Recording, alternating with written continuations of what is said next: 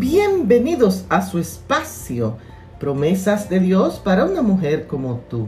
En el día de hoy leemos en el libro de Proverbios el capítulo 3 y el verso 5. Fíate del Señor de todo tu corazón y no te apoyes en tu propia prudencia.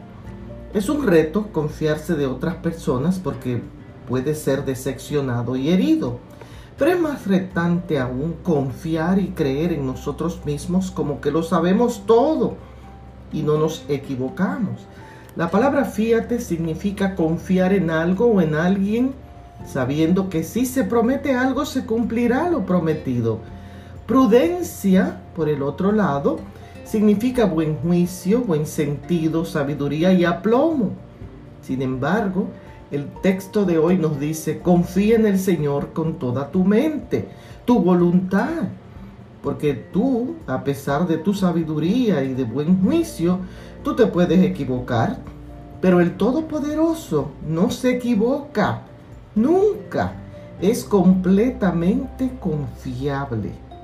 Y en su sabiduría, Él nos indica lo que es mejor para nosotros.